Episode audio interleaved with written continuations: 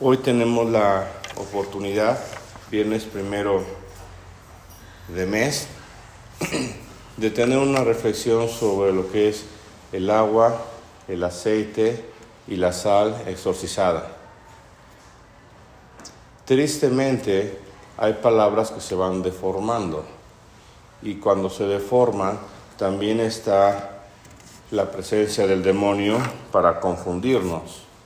Por ejemplo, si yo les digo la palabra amante, ¿qué es lo primero que se les viene a la mente? Amores prohibidos, ¿no? Y sin embargo, lingüísticamente hablando, amante significa al que se le ama con predilección. Entonces, para una esposa y un esposo, pues es tu amante, es tu persona querida, es a quien amas a plena luz. Pero el mundo nos ha hecho ver que amante es el que ama a escondidas. Ya el juicio ético lo dejamos de lado, ¿no? Pero para ver la confusión de las palabras. La palabra exorcismo no tendría por qué darnos miedo. El mismo Evangelio está lleno de pasajes en los que no son parábolas, sino efectivamente Cristo sana y devuelve la salud a aquellos que han sido tocados por la presencia del maligno. ¿Y qué es lo que sucede? Pues sucede que así como hay gente que trabajan para Dios y se dedican a las cosas de Dios, también hay gente, y no sabemos el motivo que los lleva a esto, a trabajar para las cosas del demonio. Pero son dos jefes distintos, porque Dios en el que creemos es omnipotente, es creador de todas las cosas, es el creador de los ángeles, los seres humanos, de la vegetación, de los seres animados como las mascotas, los conejos, la granja, los peces, las aves. Y el demonio es una criatura, ¿sí? Con los poderes que Dios le dio, porque Dios cuando da algo no lo quita y siguen siendo ángeles, pero pues ya son ángeles caídos con la envidia que eso lleva. Y el ser humano, en algunas ocasiones, la envidia, el rencor y el celo provoca que haga cosas malas o invoque al demonio para cosas inútiles o innecesarias o conveniencia de, de ellos. Jesús en uno de los evangelios define al demonio como el padre de la mentira. Es muy duro, es muy duro. ¿Por qué? porque el que es padre engendra, da vida, si no, no sería padre, ¿sí? Pero cuando dice que es padre de la mentira, es que no te conviene hacer negocios con él. Ya de entrada te está engañando, te está usando. Pero cuando una persona está en estrés, está en presión, está confundida, no ha vivido cercano a las cosas de Dios, su fe no es robusta, pues en ocasiones toma la puerta sencilla. Y como esto es de toda la historia del hombre, entonces la iglesia, con referencia a los textos sagrados, ha ido encontrando signos para mantenernos fuertes ante la presencia del demonio. Por ejemplo, ¿quién va a estar mejor de salud?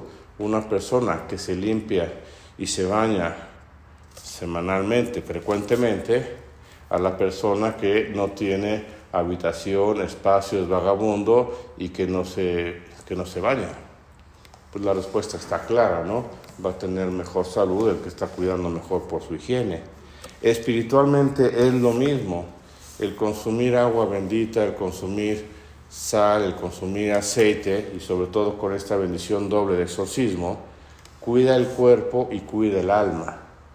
Por ejemplo, el agua bendita y en este caso exorcizada, tiene tres beneficios. Perdonar nuestros pecados veniales, defendernos contra las hechanzas del enemigo y la protección divina. Entonces, ¿nos conviene o no tener agua exorcizada en casa? Claro que sí.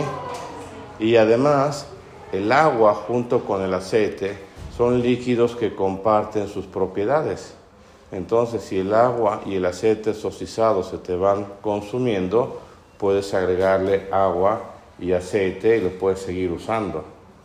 Aquí lo importante es que agua que no corre se pudre. Luego, el tener esto cada dos meses es con la intención de que esa agua tú la consumas, de que ese aceite tú lo uses para tu carne, este, tus frituras, yo qué sé, pero con esa señal desde la fe. la oración de exorcismo sobre el agua hace perder al demonio todo poder y hacerlo huir, curar las enfermedades, aumentar la gracia de Dios y proteger casas y lugares de los fieles en donde pueda habitar cualquier este, acción o presencia del demonio.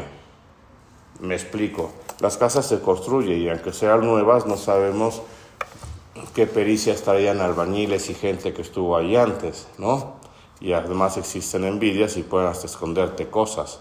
O cuando uno renta una casa, pues tú no sabes los hábitos que traía la persona que ocupó antes esa casa, por eso se invita al sacerdote a bendecirla.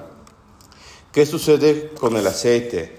Si es usado con fe, nos sirve para alejar la potencia del demonio, sus ataques y malos espíritus.